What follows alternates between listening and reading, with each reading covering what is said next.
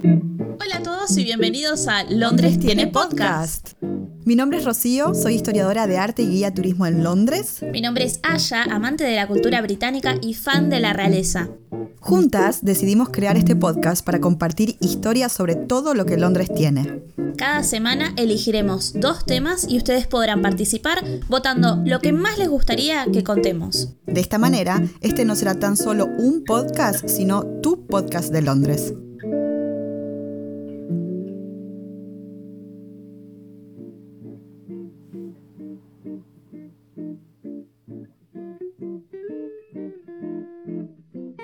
Tenemos muchas cosas para contarles, este episodio sobre el Blitz lo dividimos en dos partes, y esta que están por escuchar es la primera.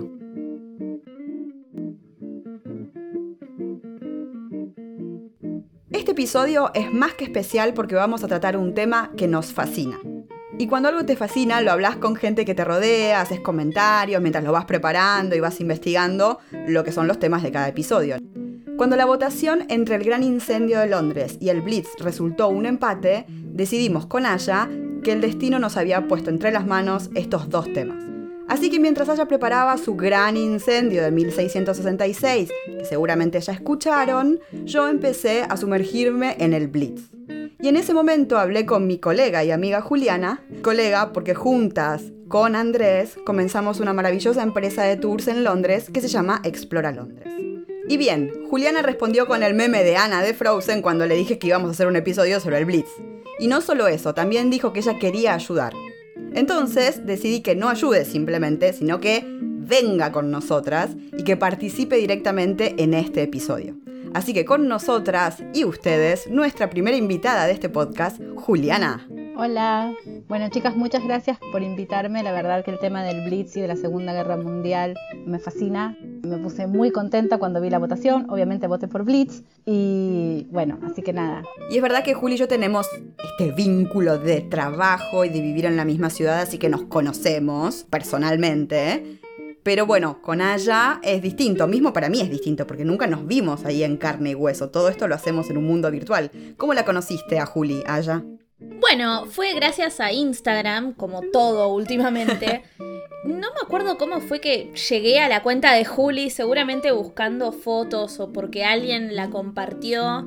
Y entré y me gustaron las fotos y empecé a, chusmear todo y después nos pusimos a hablar. Tampoco recuerdo muy bien de qué, es como que pasaron las cosas muy rápido, ¿no? Y a partir de ahí, Internet nos unió a todos. Es como que Dios nos cría y Londres nos amontona, es, así. Fue una amistad de pandemia. Es verdad. Todos nos claro. con ella durante la pandemia. Algo bueno tenía que tener la pandemia. Algo bueno tenía que salir. Pero bueno, ahora volvamos al tema que nos reúne a las tres en este episodio sobre el Blitz. Creo que es importante aclarar que en este episodio lo que nos interesa particularmente es contarles cómo se fueron desarrollando los eventos, pero orientarlo más a una escala humana. Queremos hacerles sentir que estamos viajando en el tiempo, que nos estamos encontrando todos juntos con este desafío y, las reflexiones que nos podrían venir a la cabeza en ese momento. Tal vez es muy ambicioso, pero bueno, este podcast es pura ambición. Así que vamos a pasar a Juliana que nos va a empezar a contar la historia del Blitz. Bueno, primeramente vamos a ubicarnos en tiempo e historia. El 3 de septiembre de 1939, Gran Bretaña le declara la guerra a Alemania, luego de que Hitler invadiera Polonia. Los gobernantes sabían que las grandes ciudades esta vez iban a ser bombardeadas y esperaban fuertes ataques en Londres por ser el centro de la economía británica. Claro. Pero, ¿cómo sabían que esta vez iba a ser diferente? Porque desde la Primera Guerra Mundial se había avanzado mucho en tecnología militar y se preveía que los alemanes iban a usar bombas de gas. Los cálculos indicaban que entre bombas de destrucción y bombas de gas, en dos meses se podía matar a medio millón de personas. wow. Sí, terrible. Los gobernantes sabían, además, que esta guerra no se iba a pelear solamente en las trincheras, sino que la gente común y corriente iba a desempeñar un papel fundamental. Entonces, si parte de la estrategia de guerra dependía de los ciudadanos, claramente el miedo más grande que tenían los gobernantes era la reacción de la gente. Y sí. ¿Qué pasaría si la gente entrara en pánico? ¿Y cómo no entrar en pánico si te están bombardeando tu casa? Imagínate. Si la gente enloquecía y perdía la moral, iban a estar obligados a rendirse ante el enemigo. Para ganar la guerra, confiaban en la fortaleza del pueblo. Dependían de la gente, de su fuerza de voluntad, de su estoicismo. Claro que nadie se imaginaba cuán largo iba a ser el ataque. Entonces, si ganar la guerra y frenar la conquista alemana dependía en gran parte de la gente común, además de los cuerpos de fuerza entrenados, ¿qué herramientas podía brindarle el gobierno al pueblo? ¿Cómo podían prepararlos dentro de la mejor manera posible? Recordemos que estamos en 1939 y no contaban con los medios de comunicación ni las herramientas que tenemos hoy en día. Claro. En esa época no nos habríamos conocido nosotras entonces, porque internet no había. No, Sí, tal cual. Instagram no estaría sucediendo. No. Hashtag Blitz. Entonces, por un lado, organizaron la resistencia física. La conscripción a las Fuerzas Armadas se convirtió en obligatoria para hombres entre 18 y 41 años.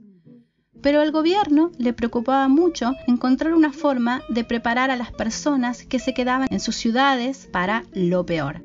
Había que prepararlos para que no colapsen psicológica y físicamente ante el hambre, el desabastecimiento, el horror, la muerte, los bombardeos masivos, las enfermedades por falta de estructura y recursos, para perderlo todo, lo material y todo el resto, la familia, los amigos, los lugares de trabajo, de pertenencia, todo eso y mucho más estaba por empezar a ocurrir. Entonces se creó un programa enorme de defensa civil para entrenar al pueblo, para prepararlos para los ataques, pero sobre todo para hacerlos partícipes y protagonistas de esta guerra. Como dijimos, de ellos, de su voluntad para soportarlo todo, dependía algo tan enorme como frenar el avance de Hitler en la conquista de Europa. Chiquita tarea tenía la gente, ¿no? No pressure. Sí, sí, la gente. Así se comienza a entrenar a la población para que pudiera protegerse, no solo a ellos mismos, sino también proteger sus casas y proteger su comunidad. Para poder desplegar todo el programa de entrenamiento, se van a ir creando diferentes instituciones y organizaciones para organizar a los ciudadanos.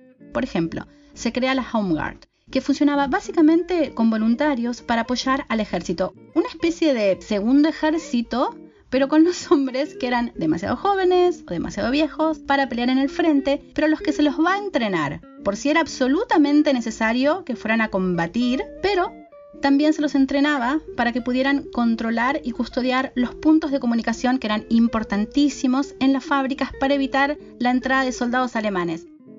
También de esta manera, con este digamos segundo ejército, lo que hacía era mantener controlada a la población civil para evitar, en caso de invasión, el pánico masivo. Ellos no se podían permitir que el pueblo enloquezca, porque ahí es donde tenían que firmar la rendición sin ninguna vuelta atrás del pueblo y de su compromiso depende el triunfo de la guerra. ¿Cómo sigue la participación de las personas que no estaban en el ejército? Bueno, por ejemplo, los taxistas con sus vehículos se pusieron al servicio de los bomberos auxiliares para trasladarlos a los lugares de incendio. También había adolescentes, entonces con los adolescentes organizaron el servicio de mensajería en bicicleta para, ya que como veníamos diciendo no había internet, poder repartir los mensajes urgentes en bicicleta de un lugar al otro. Y también se sabe que las mujeres asumieron un rol súper importante en este periodo, ¿cierto? Sí, de hecho, un tercio de la defensa civil estaba compuesto por las mujeres. Ellas conducían ambulancias o se convertían en enfermeras auxiliares luego de tomar un curso intensivo pero corto. Claro. También se creó otro organismo el de las guardias de prevención de ataques aéreos. Patrullaban y se encargaban de que no hubiera luces encendidas, ni ventanas ni personas alumbradas para no convertirse en blanco de las bombas. Una de cada seis personas de esta guardia eran mujeres. Además, se realizaron entrenamientos de defensa civil para toda la población en todo el país, donde se les enseñaba a evacuar edificios y a ayudar a personas que no podían evacuarse por sus propios medios. También se les enseñaba primeros auxilios, desde curar heridas superficiales a cómo mover, o mejor, no mover a una persona gravemente herida. Qué panorama este, ¿eh?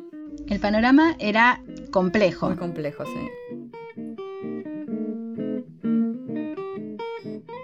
Otro tema importante que se dieron cuenta que tenían que organizar fue el de la información. ¿Qué se informaba? ¿Cuánto se contaba? cuándo se divulgaba y de qué manera se informaba. Y esto se aplicaba no solo a la población interna, sino también a la información que se le enviaba al mundo.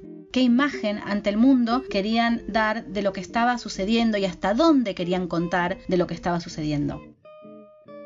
Armar toda esta estructura para preparar a la población, para manejar toda la información, no fue fácil requirió estrategias complejas, pero a la vez dinámicas, porque, claro, no había tiempo para perder. Para ganar esta guerra se necesitaban armas y un ejército hábil, pero también una población informada y entrenada para poder sobrellevar la situación. Desde un punto de vista interno, la información llegaba a la población a través de los periódicos, radios, cines. Claro, y los cines funcionaban como puntos no solamente en los que ibas a ver una película si tenías ganas, pero en lo que serían las pausas publicitarias, tenías informes y además a veces había documentales que estaban enfocados a comunicar lo que estaba pasando en el mundo. Sí, totalmente. Entonces, como todo este tema de la información era enorme, van a crear un organismo específico desde el cual se van a dirigir un montón de informaciones importantes. Este ministerio se va a llamar, a lo inglés, Ministerio de Información. Simple y claro. Este ministerio tiene más de mil empleados que lo que tenían que hacer era difundir la propaganda nacional, controlar la cantidad y el tipo de información que se le brindaba al público, pero, por sobre todo, y no nos cansamos de enfatizar esto, de prevenir el pánico. Y ahora, este edificio que se construyó para este ministerio sigue estando en pie hasta el día de hoy acá en Londres, ¿cierto? Sí, funcionaba en un edificio hermoso que está en el barrio de Bloomsbury que se llama St. House. Cuenta la leyenda porque la verdad es que en cada ciudad en la que Hitler intentó entrar o entró se cuenta el mismo mito, pero se cambia de edificio, ¿no? Él trataba de no bombardear el edificio porque desde ahí era donde él iba a organizar su gobierno. Bueno, aquí en Londres también tuvimos un elegido y el elegido fue este bello edificio que es verdad, el edificio no fue bombardeado, quedó impecable y bueno, se suponía que si él lograba entrar a Gran Bretaña, aquí iba a instalar su gabinete y desde aquí iba a dirigir su nuevo imperio. Sí, además es un edificio súper imponente, ¿no? Tiene así como una arquitectura de esa que sabemos que le gustaba a este señor. Sí. Todo grande, todo muy particular, así que me lo imagino perfectamente mirando ahí fotitos de Londres, diciendo, sí, este edificio lo quiero para mí. Tiene sentido, tiene sentido que fuera ese edificio aquí en Londres. Pero claramente este Ministerio de Información no funcionó más, o sea que ese edificio se está usando para otra cosa ahora. Sí, es parte de la Universidad de Londres. En este edificio, mientras funcionaba como Ministerio de Información, se diseñaron los manuales y folletos que se iban a entregar a la población. También se van a crear afiches con los cuales empapelaron la ciudad con información y mensajes de aliento. Muy importante mantener al pueblo alentado y fortalecido con mensajes de todo va a estar bien y de nosotros depende el triunfo de la guerra. Este material era claro y conciso y en vez de eludir el problema iba directo al grano. Una de las apuestas fuertes era que Londres iba a ser bombardeada con bombas químicas entonces era muy importante que en estos manuales y en estos folletos se incluyera información sobre cómo actuar frente a ataques químicos y sus terribles consecuencias, porque si no te mataban... Había un montón de secuelas, había un montón de situaciones que podían desarrollarse a partir de eso. Exacto, dependiendo de a qué tipo de gas haya sido expuesto. Era vital que la población pudiera acondicionar al menos una habitación de la casa para refugiarse de los ataques químicos. Se aconsejaba sellar una habitación y se les indicaba qué materiales utilizar y cómo hacerlo. Pero, ¿qué pasaba si los ataques se daban cuando la gente estaba en la calle? O sea, yo tengo la habitación toda divina, pero me fui a comprar. ¿Qué pasa si estoy en el medio de la calle y no llego a casa corriendo para que no me agarre la bomba? Bueno, eso también se había previsto. Pensaban en todo. Para este momento ya se habían repartido 38 millones de máscaras en la población. Es decir, que si vos salías de tu casa, debías llevar tu máscara por si justo ocurría algún ataque. Para la cartera de la dama y el bolsillo del caballero. Sí, era parte de tu deber cívico portar esa máscara. Lo más increíble de todo esto es que el hecho de darles a cada uno una máscara también tenía un segundo sentido y era intencional. La intención era que ellos estuvieran seguros, porque si estaban seguros, se iban a involucrar de manera activa en este proceso e iban a ayudar a resistir. Esto es increíble. 38 millones de máscaras y que obviamente hubiesen servido en el caso de un ataque eh, que se creía verdaderamente que iban a ser bombas químicas, pero la producción para que la gente se sienta más tranquila es muy loco. sí, sí, hubo una gran campaña de previsión en todos los sentidos. Otra maravilla de toda esta campaña de entrenamiento y de educación hacia la población sobre cómo actuar frente a ataques químicos fue la creación de unos pequeños sets como si fueran juegos de química. Sí, sí, sí, sí, yo los vi. En realidad son como estas cajitas que vienen con tubitos y que en cada uno de estos tubitos tenés como perfumes, que en realidad no son perfumes, sino que tienen el olor que podrías sentir si tal o cual bomba química explotase cerca tuyo. O sea que a partir de eso saber cómo reaccionar, ¿no? Tales tenían tal efecto, otras tenían otro y en definitiva, si vos ya sabías que el gas mostaza tiene tal aroma, sabías cómo reaccionar en consecuencia. Una locura, esos objetos son increíbles. El dinero, ¿no? Que se invirtió en este tipo de, de iniciativas. Sí. Como objetos de defensa y cuidado para la población, además de las máscaras, se repartieron 400 millones de sacos de arena para ser utilizados para poder apagar incendios y para proteger a su vez a los edificios de que no colapsen por las vibraciones de las bombas. Claro. 400 millones de sacos. Gran previsión. Sí. Y además se acuerdan que les contamos en el episodio en el que hablábamos de la Catedral de San Paul, que se habían ubicado en el suelo estos sacos y esto evitó que todo se prendiera fuego cuando cayó la bomba. O sea que muchos usos para estos sacos de arena, ¿no? De hecho, tenemos esta imagen de monumentos, esculturas en la ciudad que tal vez no podías desplazar de un punto para el otro, rodeados de sacos de arena. Así que la arena es muy importante también, aunque no lo pensemos como en la primera cosa que puede llegar a servir. Sí, sumamente útil. Además se repartieron 86.000 extinguidores de fuego manuales. Ahora, esto en cuanto a los elementos con los que se podía contar, pero también se van a distribuir refugios prefabricados de acero. Sé que suena un poco raro, pero... Sí, Ikea. Sí, sí, sí. Estos refugios prefabricados se podían ensamblar en los jardines y en los patios de las casas. Van a ser conocidos como los Tin Self Assembly Anderson y los sótanos de edificios también se convirtieron en refugios. Entonces, si tenías la posibilidad de tener un sótano, te ibas a los sótanos. Claro, ¿y qué pasa si no tenías ni sótano ni jardín? En ese caso, se construyeron refugios de ladrillo en las calles. Ah. Algunos de ellos aún se pueden ver en Londres. Ah. Pero la verdad es que fueron un fracaso. Uh. Pero no vamos a hacer el spoiler. No, mejor. Vamos a volver al tema de los refugios un poquito más adelante. Queremos volver al tema de la preparación de la sociedad. Claro. Porque dijimos qué es lo que podía hacer la gente que estaba sana, que estaba activa, que digamos todavía con posibilidades de participar activamente. Pero también se tomaron en cuenta a los más vulnerables.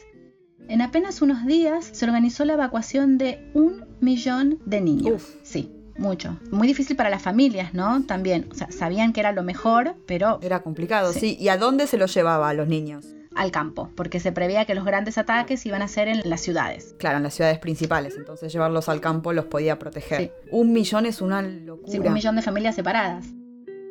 Otra previsión increíble es que se sacaron a los pacientes internados en hospitales que pudieran continuar su recuperación en sus hogares para hacer lugar para las posibles víctimas de ataques y a los millones de casos de histeria que se preveía iban a suceder. Las mascotas también fueron consideradas en caso de ataque. Bien. Mm, Bueno, no, no tan bien, Mm. porque Ah. no fue de la manera en que a nosotros nos gustaría. Oh. Para el comienzo de la guerra, en Londres había un millón y medio de gatos y medio millón de perros. ¿Qué iban a hacer con ellos durante la guerra y durante los bombardeos? Bueno, llévenselo a los refugios. Mm, No se les ocurrió lo mismo. Esto huele Sí, mal. sí. El consejo oficial era que si tenías que abandonar tu casa y no había vecinos que pudieran cuidar tu mascota, lo más aconsejable y misericordioso era sacrificarlos. Por supuesto que había un capítulo del manual con instrucciones sobre cómo solucionar este problema llamado sacrificar tu mascota. O sea, entiendo que venía de una buena voluntad, entiendo, digo, una buena voluntad, no sé si particularmente una buena voluntad, pero entender que en una situación de crisis como esa, o sea, que imagínate si hay bombas. Un poco tétrico esto. Muy tétrico, ¿no? Sí. Es una situación re triste, pero también si te pones a pensar en ese contexto, ¿no? En el que es de vida o muerte todo, es horrible y quizás quedó como la insensible de esta tríada pero es como entre tener que salvar a Bobby y tener que salvar a tu hijo y vos vas a salvar a tu hijo. Entonces es llamativo lo preparada que estaba esta gente para que en el caso de no poder salvar a los dos, bueno. Claro, por eso ellos también contemplan que las mascotas también iban a, sufrir mucho durante estos ataques químicos que se esperaban sobre todo. Sí, sí. Sí, por eso esto que decías de lo misericordioso venía de, no dicen maten a Bobby para que no moleste, no, maten a Bobby para que Bobby en el medio de la situación que no le entra la mascarita no sufra. Pero es terrible, es, fuerte. En la primera semana desde que se declaró la guerra, 750.000 animales fueron sacrificados. Y sí, es un horror, pero imagínense que claramente si los ingleses hubieran pensado que todo iba a estar bien y que no iba a pasar nada, no lo hubieran hecho. No, claro. Entonces, además de ser un hecho desolador por los animales, también es un indicador de que la población sí estaba preocupada y con pánico. Exactamente. El Ministerio de Información, que seguía de cerca las reacciones de la gente ante los preparativos, decidió subir un nivel y se creó un servicio de inteligencia. La idea era que voluntarios de distintas partes enviarían reportes sobre estado y la conducta de la gente. Ojo que al decir servicio de inteligencia no me estoy refiriendo a un programa secreto. 500 voluntarios se inscribieron para llevar a cabo las tareas de observación dentro de su área y de su comunidad. Este programa se va a conocer como Mass Observation. Claro, tantear un poco el terreno. Claro, les va a servir de referencia. Entonces, cada voluntario llevaba un diario en el que escribía lo que iba sucediendo día a día y luego redactaban un informe oficial para ser enviado a nuestro querido Ministerio de Información. Ahora, qué mágico esto de que estos diarios, que eran como los borradores o los diarios íntimos de las personas que estaban viviendo este momento tan, tan cruel, hoy nos sirven para tener una mirada en primera persona, en primer plano de lo que iban viviendo. Porque vos pensás que el informe lo van a editar, ¿no? Y que a su vez va a ser editado por quienes lo reciban pero este diario era como notas eh, de lo que iba pasando y en el hecho de escribir tal vez se genera una reflexión que va más allá de simplemente informar, ¿no? Tal vez estás diciendo lo que sentís, estás dejándolo ahí grabado porque te involucras en el acto de escribir y de contar tu historia, ¿no? Sí, totalmente. Ahora estamos en este punto. La población estaba preparada para una guerra de la cual hasta ese momento leían los diarios y veía información en los cines, pero no estaba llegando a las puertas de su casa como se había anticipado y como les venían diciendo. De hecho, en abril de 1940, seis meses después de que la guerra fuera declarada, Alemania invade Noruega y Dinamarca, pero en Inglaterra, de la guerra ni noticias. O solo noticias. La guerra era una palabra teórica que solamente era leída en los periódicos o escuchada en la radio. De pronto, la idea de un ataque, una invasión, bombardeos, todo eso parecía muy remoto. Toda esta anticipación y preparación y que nada estuviera sucediendo va a generar una sensación en la población de distancia e irrealidad de la guerra.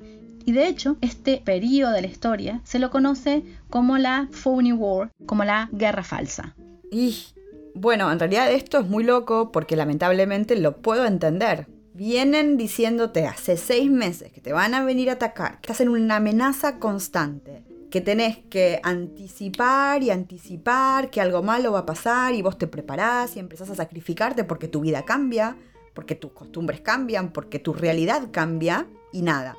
No estamos hablando de una semana, no estamos hablando de un mes, estamos hablando de seis meses de una situación en la que te estás preparando para lo peor. Es horrible pensarlo, pero casi que estás esperando, casi que estás invocando que, bueno, dale, si tiene que pasar, que pase, como, bueno, dale, ya estoy listo, que venga. Y esa reflexión creo que la habrán tenido bastantes personas en aquel momento. Sí, Y además, lamentablemente, creo que esto va a traer consecuencias porque vamos a ver cómo se deshacen todas estas acciones preventivas, todas estas precauciones que se habían tomado como sistemas que se aplicaban al día a día y cuando ya ves que no pasa nada, bueno, no lo hago más. no solo no pasaba nada, sino que también se habían empezado a hacer chistes, a hacer bromas. Era un poco como el cuento del lobo. Claro. Y el lobo estaba, ¿eh? Sí, estaba y iba a llegar. Por ejemplo, ¿recuerdan ese millón de niños que habían sido enviados a los campos? Sí. Bueno, regresaron a Londres.